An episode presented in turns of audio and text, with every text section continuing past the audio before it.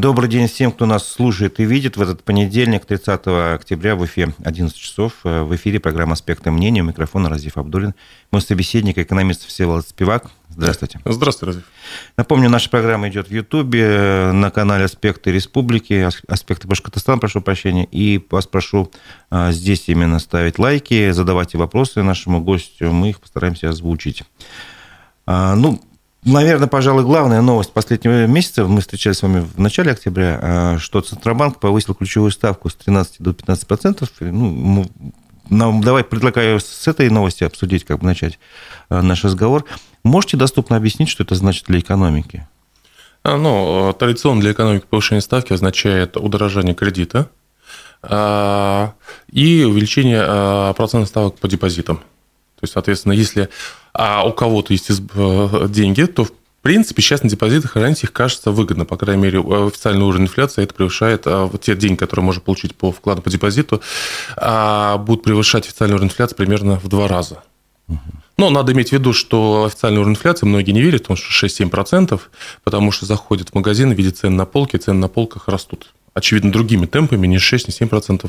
Но а, уровень инфляции получается с учетом стоимости услуг. А многие услуги по моим субъективным ощущениям, ну и по цифрам, а в цене остаются неизменные много-много лет иногда бывает.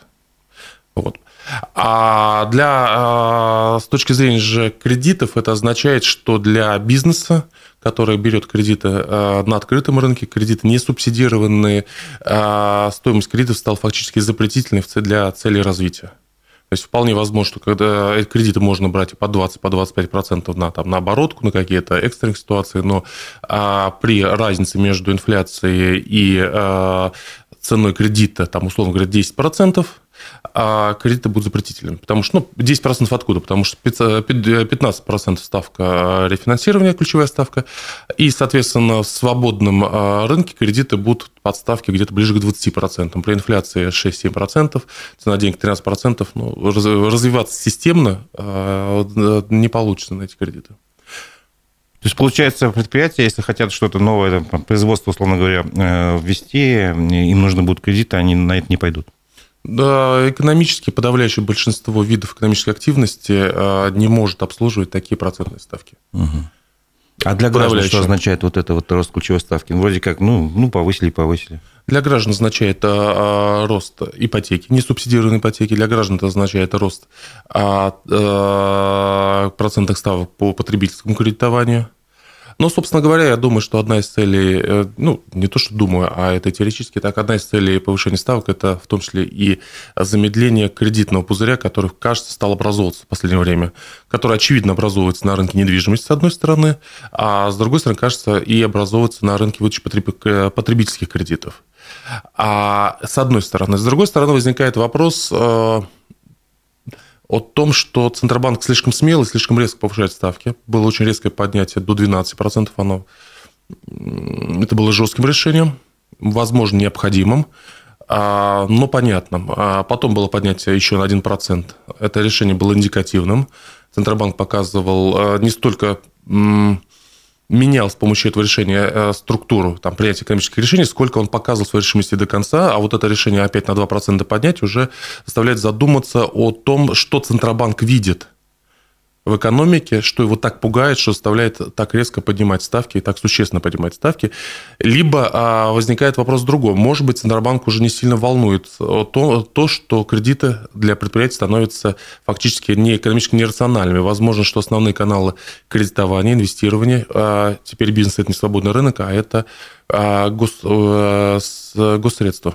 Ну, типа плановая экономика немножко напоминает? А, вот при, по большому счету уже и при ставке 13%, а ставки рефинансирования 15%, а значит, что кредит там для среднего бизнеса, условно говоря, вышли 18%. По большому счету уже эта планка была запретительной для развития, и дальше повышая, не повышая, в принципе, уже это затрагивает все меньше и меньше количество предприятий, потому что уже до этого это было запретительно. А, а для субсидируемых программ или для программ а, для предприятий, которые обслуживают гособоронзаказ, оборонзаказ, у гособоронзаказ, в принципе, я думаю, что поднятие ставки не сильно влияет на них.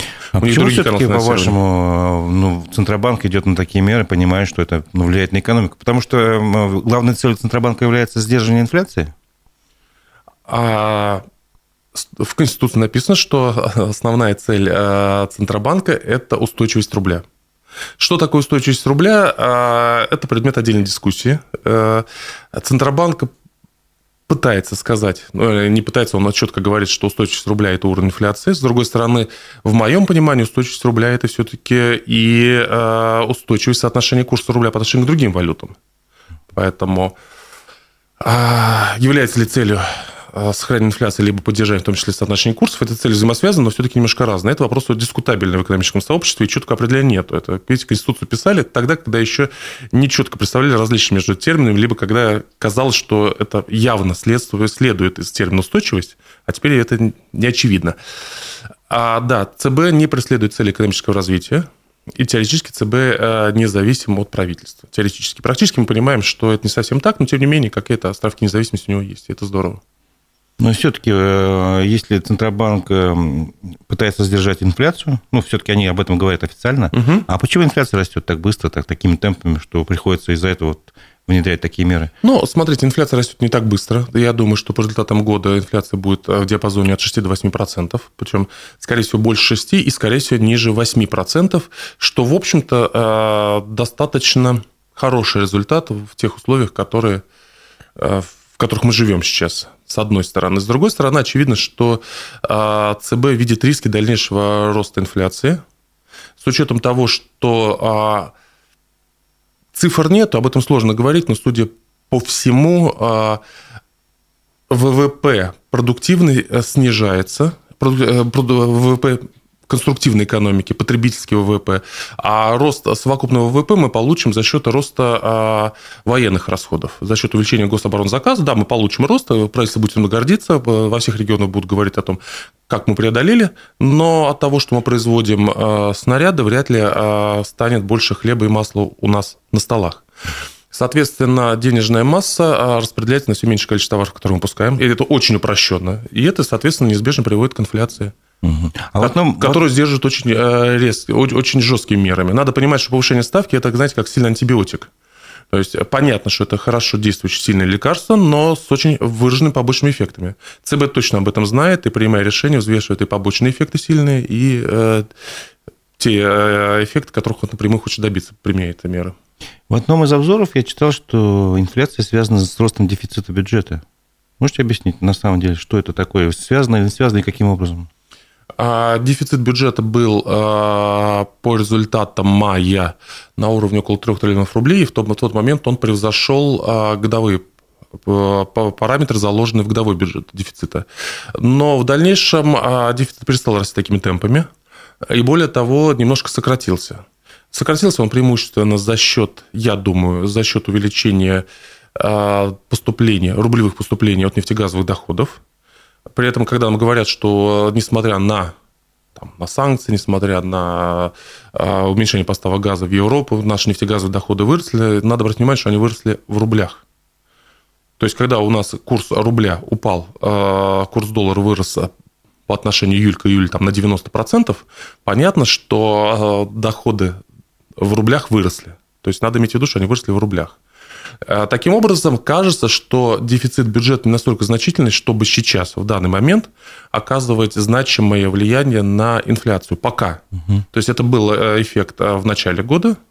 А сейчас, я думаю, нет. Но есть понимание того, что растущие расходы, связанные с растущие расходы, связанные с э, обеспечением гособоронзаказа, с э, обслуживанием военных нужд, с растущими социальными расходами, неизбежно приводит к тому, что э, страна теряет тот запас прочности, который формировался там предыдущие десятилетия. Мы в предыдущие десятилетия, условно говоря, с 2014 года жертвовали, осознанно жертвовали развитием, а накапливая запасы. А многим казалось, и мне казалось непонятно, что происходит, потому что запасы были бешеные, но кажется, что а, все это десятилетие было, было понимание у правительства, к чему это может привести. Этого не было понимания в обществе, потому что в это не верилось а, честно говоря, кто к чему пришли. Но, наверное, это была некая часть долгосрочной стратегии. И эти запасы позволяют сейчас относительно, относительно безболезненно, болезненно, но не так болезненно, как могло бы быть, проходить э, вот то, что сейчас происходит. Но это конечно. Это может продолжиться год, два, три, но это конечно. Я правильно понимаю, что если вот эта логика действительно верная, то к специальной военной операции мы готовились вот эти 2014 года? Задним умом, а, видя, как накапливалось, с какой, можно сказать, жадностью сохранялись резервы, а, кажется, да. К примеру, многих удивило, почему а, были такие скромные меры поддержки во время ковида. В то время как везде раздавали деньги – а мы прошли, э, меры поддержки, которые были предприняты в России, были, очевидно, ну, несоразмерно, как бы, да. Не, ну, несоразмерно относительно того, что предпринимали другие страны. Другие страны, да. И при этом мы видели, что даже э, при этом мы видели большие резервы, мы видели э, растущий фонд национального благосостояния, мы видели бешеные резервы Центрального банка, и при этом видели какую-то маниакальную жадность. И в то время это не было понятно. В 14 в 24 там, 4 э, февраля 2022 года, кажется, появилось разумное объяснение. Правильно или неправильно, но кажется, ну, оно появилось. Логичное, по крайней мере. Да, логично. да. Смотрите, а вот э, курс доллара все-таки стал падать. Вот э, если посмотреть последние несколько дней, в пятницу уже 93,5, вот и евро тоже. И это все связано с решением Центробанка, правильно понимаю? А, курс доллара стал падать. Э, смотрите, ставка э, – это инструмент, который не работает на следующий день.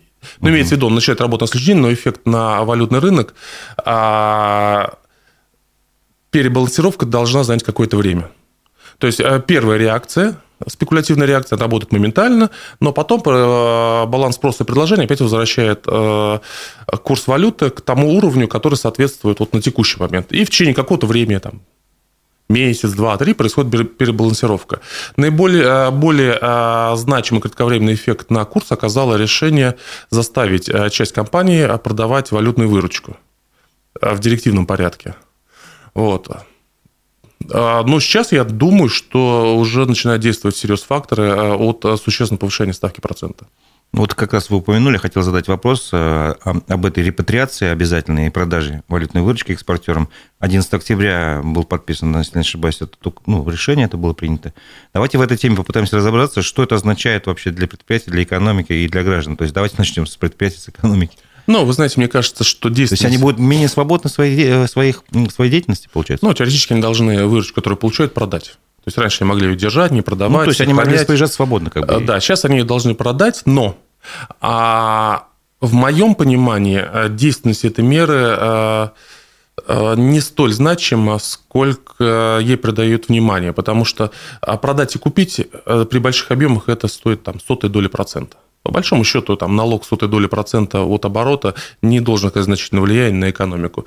Да, происходит некое временной лаг, когда между тем, как деньги выводятся с рынка и как они заходят обратно, но это не, а, это не долгосрочная и даже не среднесрочная мера поддержания курса. Это, это работает в моменте, может быть, в тот момент это и надо было, но рассматривать это как долговременную меру сохранения курсов, конечно, нет. Конечно, нет. То есть не надо преувеличить значимость этой меры. Ну. Компании, если захотят, могут моментально купить с небольшими издержками э, эту валюту обратно напрямую, либо через э, там, дочерние подчиненные фирмы, партнеров и так далее. Ну, для граждан это вообще ничего не означает, потому что тут нет такого запрета. Это только предприятие. Для граждан пока ничего не обозначает. Единственное, что а тревожит это растущая э, готовность э, государства напрямую регулировать экономические процессы. Более того, э, если вы посмотрите, директива была направлена не ко всему рынку, что было бы более или менее понятно, она была направлена относительно, условно, я не помню, там 28 компаний, перечень которых даже не знаю, то есть каких-то случайно или системно, но авторитарно выбраны 28 компаний должны продавать, остальные не должны продавать. Это уже не совсем рыночная экономика. Надо понимать, что шаг по шагу инкрементально эти э, готовности а, действовать не системно, а директивно и волонтаристским методом а становятся нашей, реаль... А, нашей обычной э, жизнью, это плохо. Мне кажется, что э, экономика должна работать, опираясь на системные инструменты, а не на то, что кто-то выбирает 28 компаний и говорит, и можно, а другим нельзя. А зачем тогда смысл вот этого мероприятия, скажем, такого ограничительного? Ну, нам нужно было удержать э, курс э, на то время, пока не начнут э, перебалансировка экономики ну, там, э, под действием повышения ставки, ключевой ставки. Угу. То есть как экстренная мера, но мы, и мы видим, что она сработала. Ну, то есть, получается, правительство, Центробанк где-то даже, может быть, э, синхронизировал свои действия. Не, ну, конечно, синхронизируют, да. То есть они независимы теоретически друг от друга. То есть, э, когда я говорю независимы, это не значит, что их действия друг от друга не зависят. Я говорю, что они не находятся теоретически... Непосредственно подчинение? Да, в, формально они да, да, да, в структуре, в иерархии. Но при этом, конечно, они обсуждают, конечно, естественно. А какой курс э, валюты, там, не знаю, доллара, евро, выгоден предприятиям-экспортерам и гражданам? Какой из них? Высокие, низкие. Экспортерам а, выгоден высокий, потому что издержки ну, рублевые. И нашей экономике тоже, потому что доходы потом падают в бюджет или нет? Ну, видите, вы когда говорите «наша экономика», а что такое наша экономика? Наша экономика – это сколько денег, качество вашей жизни или качество жизни, или, допустим, состояние платежного баланса «Газпрома»? Что такое наша экономика? Ну да, согласен, тут надо разделять. Э, тут надо разделять, да. да. Да, и, соответственно, и когда мы говорим «наша экономика» и какие следствия из этого мы делаем, а, надо понять, что первично, человек или государство? Ну, лично для меня человек. Но тогда для нашей, для, для вас, как для а, человека, то есть выгоднее, когда курс а, рубля высокий, то есть, условно говоря, когда 50 рублей за доллар, э, чем когда он 100 рублей за доллар.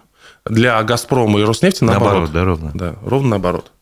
Интересно такое противоречие. Вроде мы э, должны жить, по крайней мере, провозглашаем, что государство для граждан, там ценности человека на нет, первом месте. Нет, иногда, а говорят, что, наоборот, иногда говорят, что граждан для государства. Здесь вопрос очень дискутабельный, что первично, что вторично. Ну да. То есть вы видите, у вас э, либеральное воззрение, то есть вы говорите, что государство должно слушать интересы граждан. А кто-то говорит, что граждане лишь небольшая часть государства, и то очень временно, а государство – тысячелетний гегемон. Поэтому это вопрос идеологический. Да, тут я смотрю комментарии, не знаю, посмотрим, мы попозже, может быть, к ним вернемся. А, я хочу спросить вот, э, э, ну, уже ближе к республиканским, видимо, темам. За 9 месяцев этого года Башкирия экспортировала за рубеж леса на 20% меньше, чем за прошлый год. А, это следует из данных Россельхознадзора. Причина падения, видимо, в том, что мы перестали поставлять лес в Европу? Я, честно говоря, не знаю логических цепочек поставки леса. Я думаю, что из Башкирии в Европу. И я думаю, в любом случае, я думаю, что это не те суммы, которые оказывают существенное влияние на какие-то макроэкономические показатели в Башкирии. Там уровень занятости, доходы бюджета. Я думаю, что это так, относительно угу. небольшие цифры. А если говорить, вот э, недавно тоже было, э, была новость, что Украина не, не, не собирается продлевать договор о транзите газа в Европу, а, и это, ну, в принципе, контракт истекает в конце 2024 года. Последствия для Башкирии какие-то будут или нет? Мы, Башкирии, мы либо, либо для Башкирии вообще никаких. Но здесь хотел бы обратить ваше внимание, что а, большинство людей, которые а, не, не, не читают много газет, для них вообще, в принципе, удивительно, что до сих пор вот происходит у нас крупномасштабные боевые действия, но при этом а, линия газопровода исправно функционирует, и э, Украина исправно поставляет наш газ на Запад, получает за это деньги, и мы получаем за это деньги. То есть это для многих, наверное, будет удивлением, да? Да, это, как говорится, бизнес есть бизнес. Бизнес есть бизнес, да. И знаете, это, это еще, еще более удивительно да? на том фоне, когда а, западные страны и Украина говорят об ответственности э, россиян а, за происходящее, имеется в виду то, что вы платите налоги, тем самым вы. Ребят, ну вы тоже получаете деньги, и тем самым вы. Но это никого не смущает, это только бизнес, да, то есть как Последствия, это другое, да. Последствия вот, разрыва, там, то, что Россия перестанет поставлять газ в Европу, вроде понятно, цена на газ, скорее всего, повысится. Опять же, это, возможно, будет, э, ну, как бы плюсом для наших экспортеров, может быть, нет, если у нас объемы упадут. Тут непонятно. Ну, через Турцию поставляем же и будем поставлять. А цены на газ внутри, вот они, я так понимаю, повысятся у нас? Мы ждем какого-то рекордного повышения тарифов на газ? Цены, естественно, естественно. У «Газпрома» падают доходы, «Газпром» закредитован, э, «Газпром» а, Э, один «Газпром» дает больше налогов, чем весь мелкий и средний бизнес в России на всякий случай. Естественно, что упадающие доходы от э, прекращения экспорта в Европу будут распределены на обычных россиян, на с вами. Это абсолютно не то, это абсолютно логично, хотя вроде это неправильно, но это так и будет. Тут есть, вот смотрите, есть противоречия. Например, я читал ну, информацию на эту тему. В прогнозе Минэкономики говорится, например, что э, значит, в 2024 году будет индексация оптовых цен на газ для всех категорий потребителей на уровне 11%, в 2025 на уровне 8,2%. Но при этом рост цены на газ не коснется населения, а также предприятий электроэнергетики и организации ЖКХ, отмечается в документе. А как это вообще возможно? Коснется, конечно, всех коснется. Ну, то есть тут коснется. как бы, ну, мягко говоря, лукает Министерство экономики? А, всех коснется, даже а, неизбежно государство будет смотреть. У государства уже сейчас, судя по многим признакам, а, намечается финансовые проблемы. То есть мы с вами э, говорили о том, что принципе, пока бюджетный дефицит не, не является основным драйвером инфляции, вроде как, но а, по костным признакам проблемы эти намечаются. Государство сейчас закладывает кратное увеличение штрафов с предприятий в госбюджет, хотя количество и, э, и состав штрафов не увеличивается, а их сумма должна почему-то вырасти кратно. То есть очевидно, что это будет очень болезненно для многих. Э, а уже сейчас э, налоговая пытается опережать, что там собрать там имущественные налоги с граждан. Кажется, что по многим признакам, что э, вопросы бюджетного дефицита в следующем году могут стать гораздо острее, чем стоят сейчас. Потому что подушка будет проедаться, будет проедаться неизбежно, и ее так или иначе надо будет замещать за счет текущих доходов. Вернее, вы то, что вы, мы сейчас замещаем подушкой накопленной, нужно будет замещать текущими доходами. Э, поэтому в этих условиях неизбежно будет повышение тарифов. А можно прогнозировать э, рост налогов на, скажем, не знаю, на доходы физических лиц? Сейчас э, ведется вопрос о введении прогрессивной шкалы налогообложения. Теоретически там, по-моему, причем а, по большому счету, а, макроэкономические цифры там собираются за полгода, за три года дополнительного бюджета должны это а, увеличение а, ставки для людей с доходами выше среднего должно принести примерно там, 500 миллиардов рублей. Мне кажется, что в масштабе эти цифры маленькие для того, чтобы затевать этот переполох. Ну, по крайней есть, мере, да, если взвешивать последствия социальные есть, и вот доход как бы условно. Да, даже не социальные последствия. Знаете, социальные последствия, ну, в принципе, ну, там, э, ну, у людей, которые будут зарабатывать, условно говоря, меньше, там, больше 400 или 500 тысяч рублей в месяц, заберете дополнительно 10 тысяч рублей в месяц или 15. Mm. Я не думаю, что не это какие-то социальные последствия. Да, да. взрыв-то... Ну, мне трудно представить себе а, там, митинг, э, митинг людей, у которых зарплата 500 тысяч, mm. да, с требованием э, понизить Митинг миллионеров, скажем так. Да. А вопрос в другом. Надо понимать, и, кстати, депутаты, чиновники очень плохо понимают, э, что это обернется бешеным количеством справок. То есть вы должны будете э, с одной работы на другую найти справку. Эта справка должны будете взять. Налоговые а, будут путаться и будут неправильно считать. А десятки тысяч программистов должны будут перенастраивать все эти программы, а некоторые программы там э, уже 10-15 лет работают. Это было, это не надо. Угу. Вот просто в масштабе страны плюс 150 миллиардов в год по итогам года в бюджет, и вот это вот, вот это все, когда все... Ведь будет не только те, кто 500 тысяч рублей будут со справками ходить, вы с одной на работу на другую, переходя с зарплаты 15 тысяч рублей, должны будете приносить справку, на бухгалтерия должна будет это все считать, это будет... Ну, вот это не надо. То есть овчинка выделки Вся страна стоит. будет ходить со справками. Налоговая будет, как всегда, ошибаться. Налоговая будет выставлять какие-то требования. Все будут возмущаться. Вот, вот не надо этого. Пока налоговая и так сейчас работает с бешеным количеством ошибок, когда они, они до сих пор не могут разобраться с этим единым счетом, который они вели, да, ведь? То есть э, никто не может с ним разобраться. Давайте их еще добьем какими-то дополнительными справками. Причем mm-hmm. это как бы многие э, ругают налог, э, работников налоговых совета, но мне кажется, их можно и пожалеть. И ругать одновременно, и жалеть, потому что они же тоже с этим совсем сталкиваются, с этими неработающими программами зависают. Ну, это, это... Ну, это да, отдельная тема для разговора, если честно. А если говорить о других э, возможных прогнозах, например, ну, в целях пополнения бюджета, могут ли власти, на ваш взгляд, пойти на такую меру, повторение, вернее, меры, как в этом году э, забирали деньги у бизнеса там, на сверхдоходы, налог на сверхдоходы? Как бы? а, удивительно, э, непонятная вещь, непонятная Такая чем, разовая какая-то мера. Непонятная вещь не тем, что очевидно, что вот это вот э, разовый сбор денег э, вне э, действующей налоговой системы э, воспринимается воспринимается как меры, которые однозначно ухудшают инвестиционный климат, а, лишают предприятия уверенности в стабильности налоговой системы, и при этом все это ради того, чтобы собрать 300 миллиардов. Ну, опять же, видите... Тут... Это деньги, опять-таки, небольшие. Ради чего столько шума? То есть, как бы, а, единственное объяснение, которое может быть, то, что это некий эксперимент, который а, в последующем либо будет применяться системно, либо который уже ляжет в налоговый кодекс как некая Поправка. Поправка, да? да, которая станет регулярно. Угу. Потому что э, все, весь этот шум ради того, чтобы собрать 300 миллиардов, мне кажется, это Ну, а другое дело, если 300 миллиардов будут каждый раз стабильно собираться, вот там, скажем. Вот я говорю, если это будет стабильно, тогда, да. Тогда, Поэтому да, допустить да. то, что в той или иной форме это станет регулярным, конечно, можно. А, не знаю, сможете ответить на этот вопрос, по крайней мере, Путину не смогли, наверное, ответить на этот вопрос. Он когда общался с э, руководством Московской области и с Министерством сельского хозяйства, э, они ему доложили, что начали работать там, новый центр открыли по выведению кур в Подмосковье. Он спросил, хорошо, что вы из курятника докладываете, но почему мясо птицы так сильно выросло? Говорит? Больше, чем на 27% с начала года курятина подорожала. Вот я так не услышал внятного ответа, а вы можете предположить, в чем Ну, я могу предположить, что э, часть а, входящих, а, входящего сырья, она а, была импортная, и при падении, при роста там, доллара или евро по отношению к рублю двукратному, естественно, что часть одежды должны быть, бы, были бы переложены на потребителя. Угу. А сказать Путину, что у нас значительная часть э, сырья Импортное. Импортное, наверное, было бы, особенно перед камерами, очень непатриотично, не по импортозамещающе.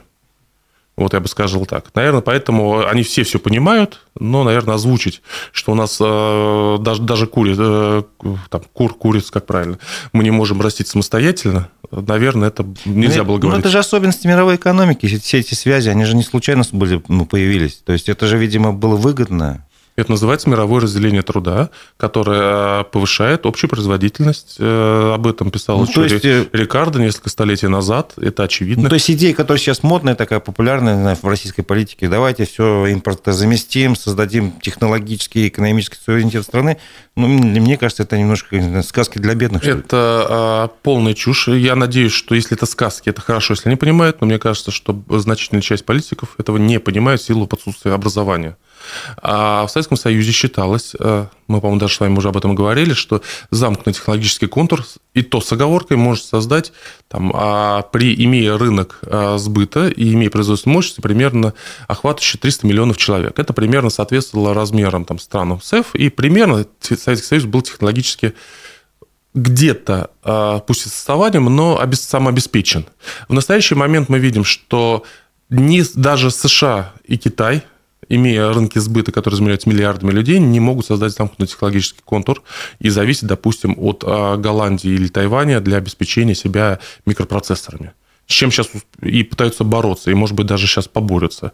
А Россия, у которой э, население сейчас 140 там, 5 миллионов человек, и у которой, в принципе, а, очень мало осталось э, стран, с которыми можно говорить о полноценном э, технологическом контуре. Там, кроме Беларуси, по-моему, никого и нету.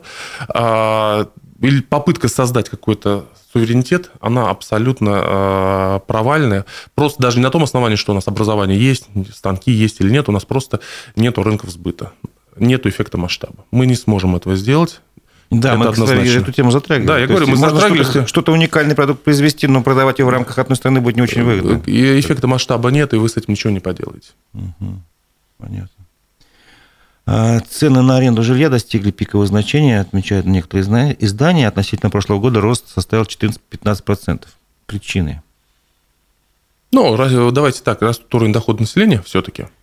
А, но, э, соответственно, деньги представляются в экономике, поэтому мы видим мы загруженный ресторан, мы видим от новые рестораны, мы видим а, рост э, в ритейле, мы видим а, в том числе повышение цен на аренду жилья, но надо обратить внимание на следующие вещи. Во-первых, рост доходов распределен в очень узкой, среди очень узкой группы населения. Во-вторых, рост доходов будет это важно, преимущественно в регионах с низким уровнем доходов. Угу. Изначально, Изначально. база Ну, была, потому что одно дело, когда а, вы получаете 200 тысяч в Москве, стали получать, другое дело, когда, получая до этого там, 150 тысяч, другое дело, когда, получая 25 тысяч э, рублей там, э, в деревне где-нибудь в глубине Башкирии, вы стали получать те же самые 200 тысяч рублей. Соответственно, регионы с э, низким уровнем дохода будут демонстрировать сейчас опережающее развитие, а, и с точки зрения уровня доходов населения формально, хотя, опять-таки, повторю, подавляющее большинство почувствует то, что оно беднеет. Но небольшая группа населения, у них будет расти уровень доходов. И э, я думаю, что то эти бедные регионы также покажут более высокий темп экономического роста. Но надо понимать, что этот рост не естественно, не сбалансированный, а он определен только госзатратами, госзакупками. Если этот драйвер роста исчезнет, а он неизбежно исчезнет, как мы говорили, потому что резерв закончится, эти регионы окажутся в очень сложной ситуации, когда они вынуждены будут сталкиваться с опережающим падением. Угу. Уровень доходов по отношению к, э, допустим, там, к столице или там, к более развитым регионам. Но губернатор долгое время, э, главы региона будут гордиться. Причем я думаю своими достижениями, в кавычках. Причем я думаю, что подавляющее большинство из них будет искренне думать, что наконец-то они научились работать правильно. Вообще возможно работать правильно, э, находясь в государственной структуре, и, и, и при этом думать, что ты управляешь экономикой. Если вы говорите, что, не знаю, экономика должна работать ну, самостоятельно, что ли? Ну, вы можете давать условия. Вы можете создавать а, прозрачные процедуры, вы можете создавать прозрачные регламенты, вы можете создавать честные условия конкуренции, а, вы можете бороться с коррупцией, взятничеством, с а, бюрократизмом, конечно. И можно, и нужно, конечно, можно и нужно. А насколько, вы можете взгляд... стимулировать, в том числе осторожно, стимулировать развитие прорывных направлений или перспективных направлений. Но почему я говорю осторожно? Потому что зачастую э, эффективная работа замещается закидыванием деньгами. То есть вместо того, чтобы подумать и сделать хорошо, э, а, правительство часто пытается просто дать денег, откупиться. Но и проблема в этом то, что не то, что ты разово дал денег, и что-то там сработало или не сработало. Проблема в том, что это становится похоже на наркотик. Ты вынужден раз, э, один раз подкормив, неэффективный бизнес, неэффективная структура экономики, ты должен постоянно ее кормить, а чем больше ты кормишь, она менее эффективна, тем больше денег ты опять уходишь. Ну, и такой замкнутый круг. Это замкнутый круг. Мы в этот круг Советский Союз попал, допустим, с э, поддерживая, э, закуп, там, покупая пшеницу, допустим, из Канады, да, говорят, почему раньше такие вкусные были булочки, потому что пшеница была канадской. А и в результате же, видите, когда нету, когда структура не сбалансирована, вот вы покупаете пшеницу из Канады, да, потом государство там 50% субсидирует и делает из нее хлеб. Вот в результате хлеб получается очень дешевый, а мясо получается дорогое, а хлеб дешевый. В результате в Советском Союзе хлебом кормили свиней, да ведь? Да, было такое. Было такое. И в результате все, структура ломается, и все становится неправильным. Вот в этом проблема государственного вмешательства в экономику и стимули, и вот это постоянное давание денег а, неэффективным а, предприятиям. Лучше по эти деньги, ну, вот, вот, просто дисбалансировка происходит. Да, я помню еще даже был такой момент в советское время, когда человек начинал работать производительнее, то есть, ну, показывал большую производительность труда, ему вместо того, чтобы поблагодарить, поднять зарплату, ему поднимали, план, поднимали да. норму, выработки, да. чтобы он за те же деньги делал больше. Ну, как бы тоже вмешательство такое угу. совершенно неверно. А, тем не менее, на, насчет денег. А, в Уфе только с начала года мошенникам жители Уфы отдали почти 800 миллионов рублей. Ну, сумма для города, я считаю, достаточно приличная в том плане, что ну, деньги, значит, есть у людей. А, но речь-то не о мошенниках, а о том, что а куда все-таки деньги людям тратить? Вкладывать куда? Посоветуйте. А, не мошенникам же отдавать. А, смотрите, раньше я пытался ответить на вопрос, куда вкладывать деньги, думаю, куда их лучше вложить. Сейчас я исхожу из того, что надо понять, что человек хочет. Так. То есть, вот когда меня друзья спрашивают, вот куда вкладывать деньги, я говорю, а ты хочешь жить в России или за рубежом? Потому что это абсолютно разные, разные вложения. Цели, да. Да. Ты хочешь заработать или ты хочешь сохранить? Это тоже разные цели. То есть, когда ты понимаешь уже, чего человек хочет, тогда ты можешь э, лучше сказать, э, куда их вкладывать. Вот. Поэтому ну, вам, вам нужен уточняющий давайте вопрос. Давайте разберемся. Но... Ну, есть молодой человек, у которого появился какой-то небольшой источник дохода, который он может откладывать, условно говоря, там надолго, на лет на 20. Вот куда вы посоветуете? Ну, смотрите, сейчас в моменте, сейчас в моменте кажется, что разница между э, депозитами и текущим инфляцией позволяет зарабатывать. Это в моменте. Это может продлиться месяц, два, три, четыре. Это надо наблюдать. Сейчас кажется, что размещение денег на депозит является достаточно сбалансированным решением. Кажется. А раньше бы я сказал, что копить там а, лучше там в долларах, в евро. Но инфляция в евро-доллар зоне тоже 6-7%, и копить на 20 лет вперед изначально принимая на себя 6% обесценивания твоего капитала каждый год, это слишком затратно. Если раньше это было 1-2%, ты, в принципе, брал на себя эти риски, это нормально. Сейчас 6-7% терять каждый год болезненно. Вот сейчас, в текущем моменте, мне кажется, разница между депозитами и инфляцией достаточно такая да, слишком большая, и можно, в принципе, там месяц, два, три хранить на депозитах наблюдая за тем, что происходит в экономике. Но видите, вы сказали вещь, что деньги есть в Уфе. Да. А я вот хотел, немножко уйду в сторону, хотел обратить внимание, многие ходят по Уфе, Уфа сейчас, ну, особенно центр, чистый, благополучный город, кажется. Да? То есть можем придираться, у нас есть пробки непонятно, у нас есть проблемы с движением, но тем не менее Уфа выглядит неплохо, не депрессивно. А, и у многих, кто живет и кто формирует, собственно говоря, информационное пространство Башкирии, а, складывается ощущение, что в принципе все неплохо. Но Уфа, Стельтамак, Салават в совокупности формируют 75-80% а, регионального валового регионального продукта. И э, в, в этой конгломерации живет там полтора миллиона человек, правильно? То есть вот полтора миллиона. Ну, получается 30-40%, о, 30 процентов живет. Да, населения. формирует э, там 4 пятых продукта. 3 четвертых, 4 пятых продукта. Это означает, что остальные 2,5 миллиона формируют лишь 20-25% продукта. Ну, соответственно, живут То есть деньги в Уфе есть, но как только вы выезжаете из Уфы, картина совсем другая. То есть, если вы живете в Уфе, ездите только, там, условно говоря, на Капу пещеру и в бухту Кила, вы видите совсем другую картину, нежели живет, живет вся остальная Башкирия.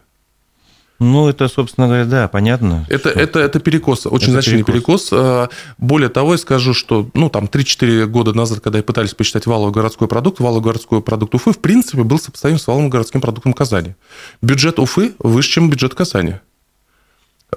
Вот. Но все, что за пределами Уфы, там двух-трех городов, находится в совершенно другом состоянии. Угу. А, допустим, в Татарии а, и создание продукта, и распределение доходов распределено гораздо более равномерно. Вы хотите сказать, что для подавляющего большинства населения республики вопрос о том, а, куда вкладывать деньги, неуместен просто? А, я думаю, что да. Я думаю, угу. что они думают об этом намного меньше, нежели могут себе позволить думать жители Уфы. Ну хорошо, но все-таки нас слушают не только большинство жителей республики, но и люди, которые живут в Уфе. А, Все-таки хочу в этом до конца чуть-чуть разобраться. Вот э, в связи с тем, что выросло, выросли цены на аренду жилья, там, на недвижимость, может быть, э, сейчас хорошим вложением, если человек достаточно богатый, является покупка недвижимости? А, покупка, смотрите, вопрос, хотите ли вы заработать, либо вы хотите сохранить. Если вы просто хотите сохранить себе на пенсию, то покупка и не готов заниматься активной, там, а, а, активным наблюдением за состоянием рынков, то покупка недвижимости, в принципе, является средством, которое позволяет вам в долгосрочной перспективе сохранять вложения и гарантировать себе, пусть небольшой, но стабильный доход.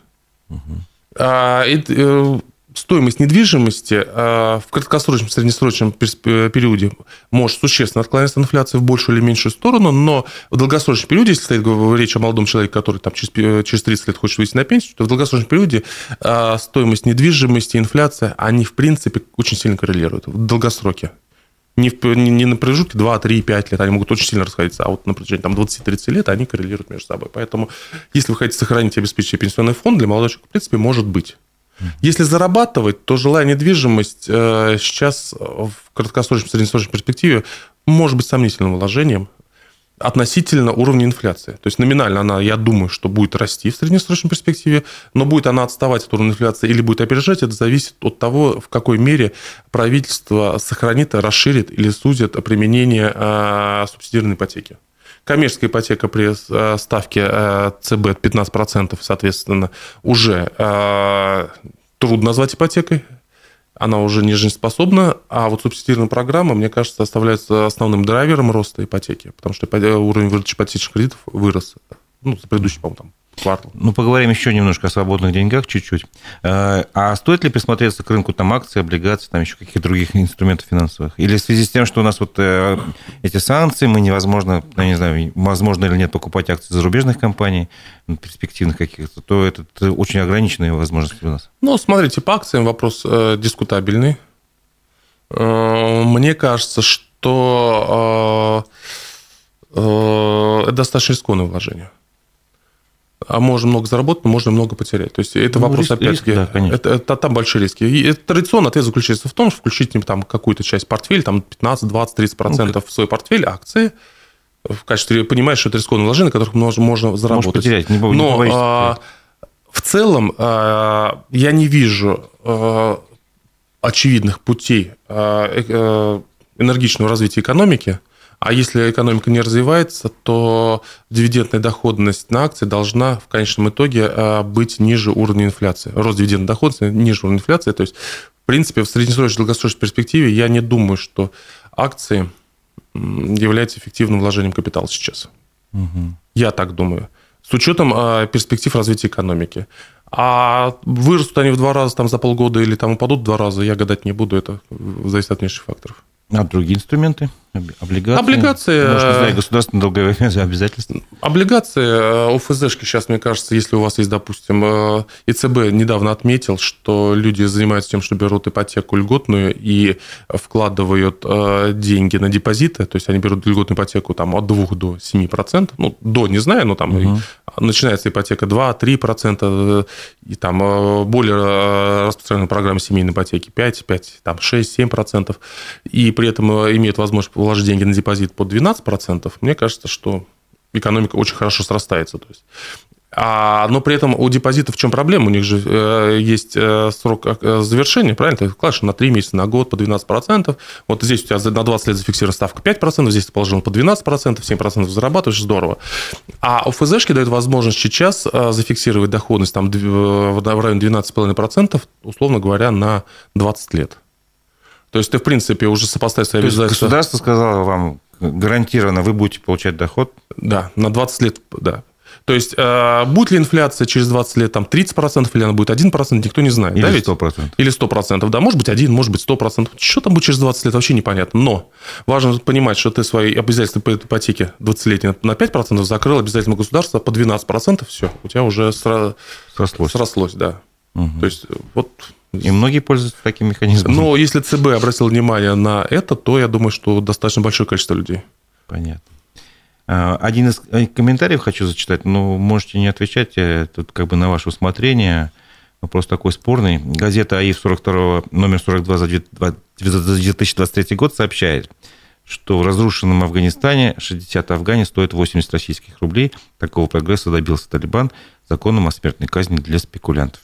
Ну и, соответственно, предлагает принять такие же меры в России, чтобы э, курс рубля стабилизировать. Что можете сказать как экономист на? Э, жесткий курс рубля, если он будет только нормативно регулироваться, приведет к формированию черного рынка.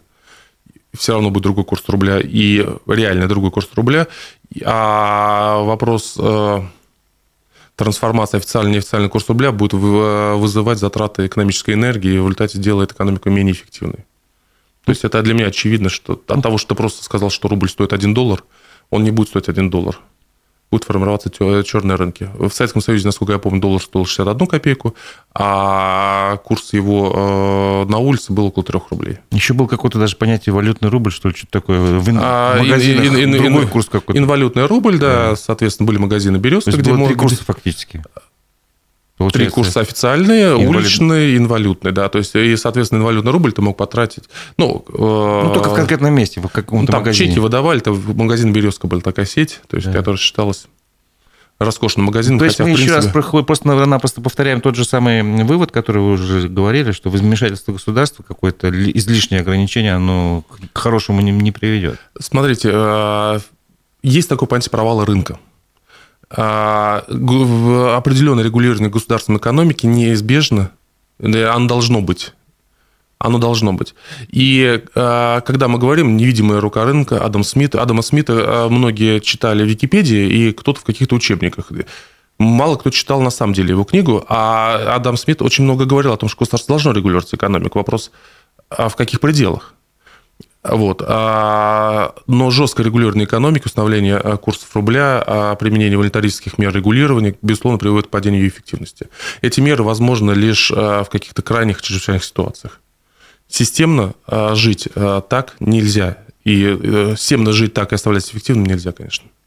Ну, в этом же и кроется, наверное, секрет, вернее, объяснение причин, почему Советский Союз вот, и вела экономика пришла к тому, что у нас в 90-е годы стали э, по талону выдавать сахар, там, тут же водку, еще что-то. Ну, здесь, видите, вопрос не только в экономике. Я думаю, что это было последствие э, и политики, и экономики в том числе. То есть, типа, э, политической системы. Я думаю, что сейчас ровно по тому же пути начинает идти Китай. Объясните. Ровно по тому же пути. А...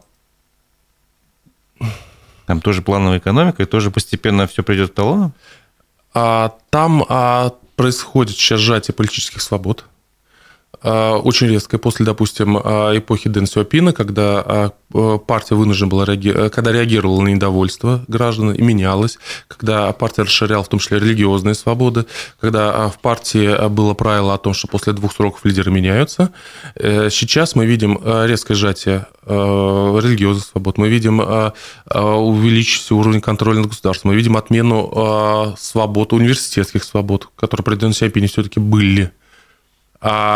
И мы видим э, растущее вмешательство государства в экономику. Я думаю, что Китай пойдет ровно по тому же пути, по которому, который прошел Советский Союз, угу. который э, после войны показывал а, рекордный темп роста. После войны всем казалось, что Советский Союз, и большие экономисты писали о том, что вопрос, когда Советский Союз обгонит по а, ВВП, по своему продукту США, и, в принципе, вопрос не обсуждался, что обгонит, вопрос обсуждался, когда.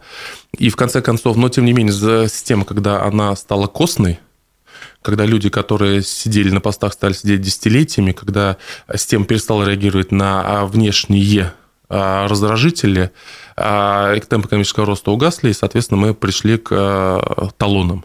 Я думаю, что экономическое чудо Китая, во-первых, кажется, закончилось, и в первую очередь под воздействием косности пар... коммунистической партии сейчас Китая. Ну, смотрите, если буквально пару слов про... Хотя до, с момента, когда по, с момента, когда сейчас приходит этот перелом, до момента, когда а, мы увидим Китай в бедственном положении, это, наверное, пройдет несколько десятилетий. Ну да, вот тут, наверное, сложно не согласиться, но просто я хочу, а, не знаю, свое личное наблюдение рассказать, что китайцы, они очень на мой взгляд, трудолюбивый народ, они, ну, по крайней мере, у них система так выстроена, что у них один выходной чуть ли не там в месяц, работают они с утра до вечера, то есть и это, достаточно это... дешевая рабочая сила. Может, Нет. на этом кроется это успех? Нет, это, это сейчас вы, это вы, вы, вы говорите о Китае 20-летней давности. А рабо... зарплата в Китае выше, чем в России, чтобы вы понимали. Это уже не дешевая рабочая сила. 20% молодых китайцев не имеют работы. То есть они сидят на шее родителей, и их это вполне устраивает. Нет. То есть угу. тот Китай, который ну, вы это, сказали, короче, это, это, это, это Китай 20-летней давности, может быть, 30-летней давности. Хорошо, ну а давайте о современности. Вот сейчас читаю сообщение, я не знаю, может, сможете подсказать или нет. А, в российских вузах усилилась цензура, и, и в общем-то, авторы обзора говорят, что в университетах получили указания избегать открытого обсуждения любых негативных политических, экономических, социальных тенденций в России в рамках научной и учебной деятельности. В вашем вузе как? Запретили вам говорить о негативных или я сейчас а, в ВУЗе уже, по-моему, года полтора не работаю. Но тем не менее, может быть, знаете об этом что-то. А вы знаете, вопрос самоцензуры. Я думаю, без запретов об этом уже говорили давным-давно и тихо. Ну, тут это связывает вот, с, с, э, с выборной кампанией. То, что сейчас накануне выборной кампании лучше поменьше говорить о плохом. Я думаю, это не, это, если это обозначили как-то формально, или если это директивно, даже устно исходит, то это глупость полная. А наиболее действенный способ цензуры – это самоцензура. Она была уже 10-15 назад, потихоньку. Угу. Более того, сейчас самоцензура такая, что когда с друзьями разговариваешь, они говорят, давай потише вдруг услышишь. Причем мы говорим абсолютно нормальных, адекватных вещах. То есть самоцензура уже происходит не только в каких-то формальных коллективах, но и неформальных сообществах. Я думаю, что вы тоже это замечаете иногда. Да, конечно, конечно, люди... То есть вот это страшно, самоцензура Люди страшно. откровенно начинают говорить только с теми, кому уже совсем до, до конца доверяют, не знаю, с тем, кого вот, прожили там Да, годы. причем вот. обсуждаем ты вещи абсолютно открытые, да, вроде конечно. как бы. И тем не менее уже ты начинаешь... Э, что-то внутри появляется такое, что заставляет снижать э, тембр голоса, громкость голоса. Э, есть еще информация, значит, я читаю, прожиточный минимум установили. Э, в следующем году в России он должен вырасти до цифры 15 453 рубля. Это такая общая цифра. Для трудоспособного населения она побольше, для пенсионеров поменьше. Э, вот можете объяснить, 15 453 прожиточный минимум, это на что должно хватить? Ну, теоретически это должно хватить удовлетворению ваших базовых потребностей, исходя из того, как прожиточный минимум называется, да ведь? Да. Но а, при этом а, методика расчета прожиточного минимума сейчас стала она несколько раз корректировалась. Я, честно говоря, даже не очень отслеживаю, в каком она сейчас состоянии находится. А я вам расскажу такой, знаете, что значит следите за руками. Трюк угу, такой. Помните? А, э, поправь Конституцию. А, и э, нам пообещали минимальную зарплату не ниже прожиточного минимума. Да. Было такое, да, приняли там в августе или в конце июля новую конституцию, а уже через, и примерно там через две недели после принятия конституции вносится а, на утверждение в Госдуму новая методика расчета прожиточного минимума. И знаете, как она считается? Она считается как 44% от медианы заработной платы. То есть, в принципе, проживешь ты на 44% медианы заработной платы, не проживешь, это не важно. То есть, если медиана 44% от медианы заработной платы, ну, падает медиана, медиана зарплата в два раза, ну, у тебя прожиточный минимум падает. То есть, можешь ли ты купить кусок хлеба на прожиточный минимум или не можешь, это уже в расчет не входит. Таким образом, а, привели в соответствие а, Конституцию с реальным положением дел. Ну, то есть, получается, если правильно понимаю, раньше считали, там, исходя из потребностей человека, раньше там, считали там, 5 на, килограммов хлеба в месяц. Раньше считали набор, на, наборы услуг, да, угу. там тоже не совсем точно, потому ну, там что... Там можно было спорить. Да, но... там можно было спорить, но, тем не менее, как-то оно соотносилось Тут же после принятия а, новой Конституции, тут же решили изменить методику расчета так, что никакого отношения к реальному набору товаров и услуг а, а, данный показатель не имел. Но здесь же все в системе работает. Как только приняли эту поправку, выяснилось, другая сторона. Есть же задача бороться с бедностью. А как ты будешь бороться с бедностью, если у тебя повышаешь зарплату, у тебя тут же пожизненно повышается, и опять бедность не понижается? И они опять изменили. То есть э, так. для того, чтобы разбить Да. И какая? Через год. Они э, опять как-то привязались к корзине что-то. Я, и дальше я уже перестал понимать, ага, как, как это все привязано. Ну, то есть, э, вот, вот, вот, вот ну, никак не получается, ну, чтобы одновременно это... бороться с бедностью и выполнить Конституцию, и вот, вот, и вот, вот, вот, вот, вот, вот, вот так все у них. Получается, что мы как бы этот видим закон о бюрократии. Главное, чтобы было хорошо на бумаге. То есть, понимаете, вот как связано 44% минимальной медианы зарплаты с прожиточным минимумом? Это же вообще абсолютно разные вещи. Ну, конечно. То есть, в Конституции написали термин прожиточный минимум, а потом сказали, а нет, значит совсем другое. Мне кажется, это обман. Ну, а на ваш взгляд, на 15 тысяч что может человек себе современно позволить? Там, а, вот, ну, возьмем не Россию, а Башкирию, скажем так. Вот знаете, я, помните, был скандал с а, чиновницей, которая говоря, сказала о том, что вермишель всегда дешево. Вот а, а, чиновников мы часто ругаем, им вот за такие вещи попадает.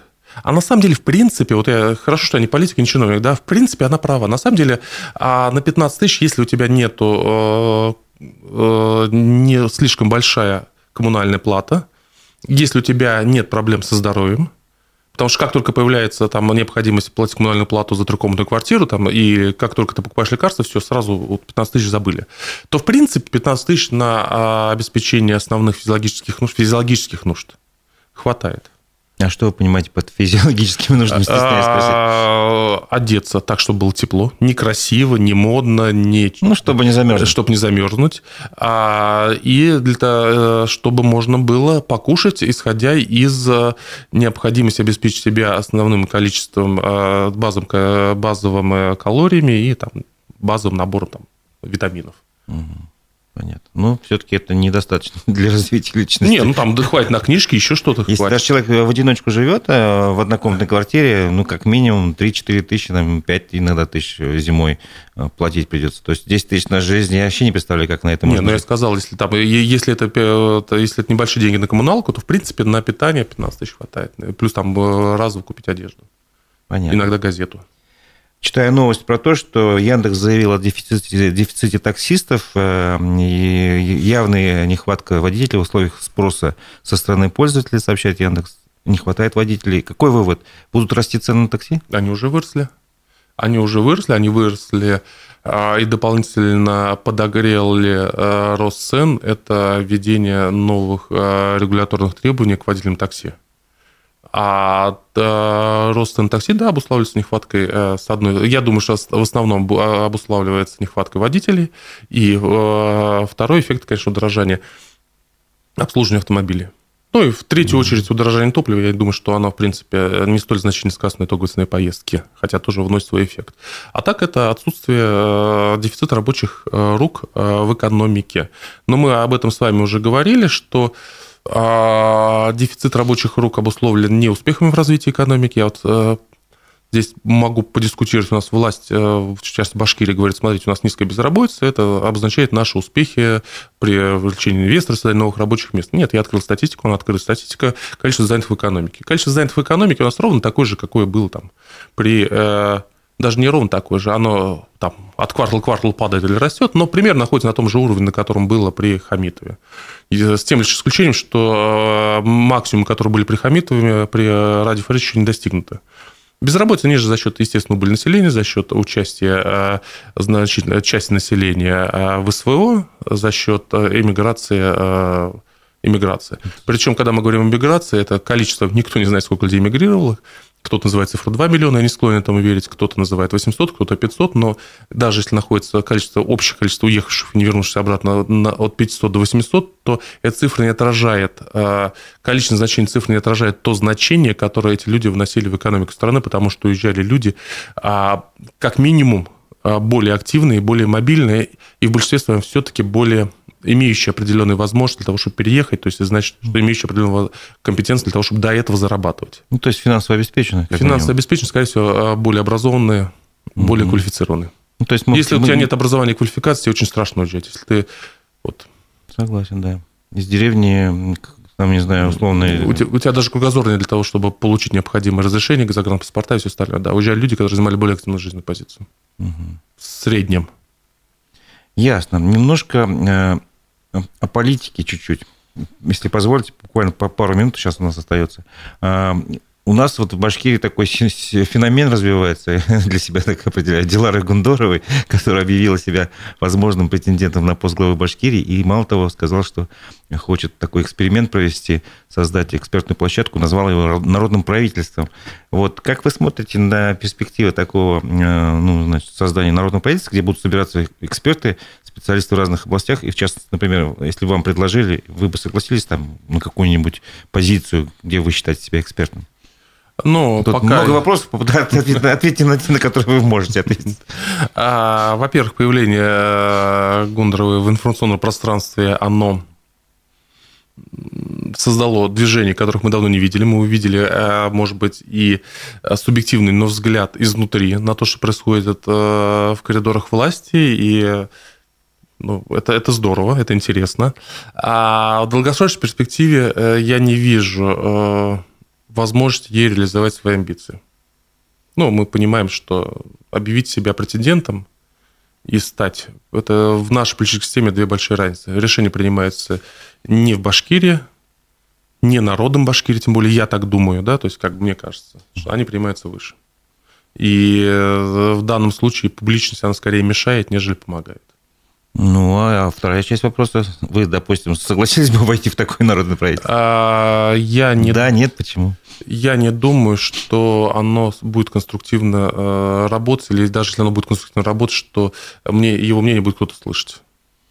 Не, ну То смотрите, я с вами поспорю. Я, я немножко поспорю. Давайте, да, может быть стол, конечно. может быть стол, но тем не менее, ну, скажем, если э, все э, оптимально сложится, оптимальным образом, то, ну, как бы по задумке Дилары Гундоровой, это должно быть площадка такая, где э, каждый вторник люди собираются, в, ну, офлайн, естественно, не, не, в, ну, не, не, не лично, или онлайн, получается, онлайн, мне поправит, наверное, коллега. Вот. И там они обсуждают там какие-то текущую повестку, предлагают пути решения, вплоть до того, что оформляют это в какие-то документы, ну, которые может правительство там принять или э, госсобрание. То есть э, выявляет проблему и предлагает пути решения. Причем это так, как на языке бюрократии, условно говоря. То есть то, что можно реализовать. А чем это плохо-то? Я приветствую ее активность. Хорошо, что она занимается, хорошо, она появилась, но мне кажется, с практической точки зрения, а, допустим, а, моя занятость там, она даст слишком мало эффекта для того, чтобы оправдать потерю времени. Вот я так скажу. Угу. А все-таки как тогда общество... А, то, а то, что она работает, то, что она говорит, она молодец, я могу ее только поддержать. Я с вами как бы согласен в том плане, что очень много вопросов, э, сомневаться это тоже как бы правильно, что во всем можно сомневаться, но тем не менее, как общество повлияет на ситуацию, если вот единственный способ, который вроде бы законом признан, там она ссылается на закон об общественном контроле, там на мониторинге, то есть, ну, такая чисто бюрократическая даже схема предлагается. Как по-другому-то? Я говорю, я приветствую то, что она делает полностью, полностью, да. Но, вы знаете, а, не каждый человек должен заниматься трансформацией общества, да, ведь? То есть, конечно, конечно. Вот, Каждый своим делом должен а, заниматься. Да, я пока вот не готов трансформировать общество, по крайней мере, тратить на него столько времени, сколько требуется для того, чтобы хоть что-то сдвинуть. Понятно. То есть вы предлагаете просто заниматься профессионалом каждому в своей сфере, делать то, что он может? Нет, нет, нет я не то говорю. Я говорю, что нет? я не готов. А так я приветствую тем, чем она занимается. Просто я Все, закончим эту тему. Понял, спасибо большое. Ну, на этом наша программа подходит к концу. Напомню, что мой собеседник, экономист Всеволод Спивак. Это была программа «Аспекты мнения». У микрофона был Разиф Абдулин. Всего доброго, до новых встреч в эфире. Спасибо большое.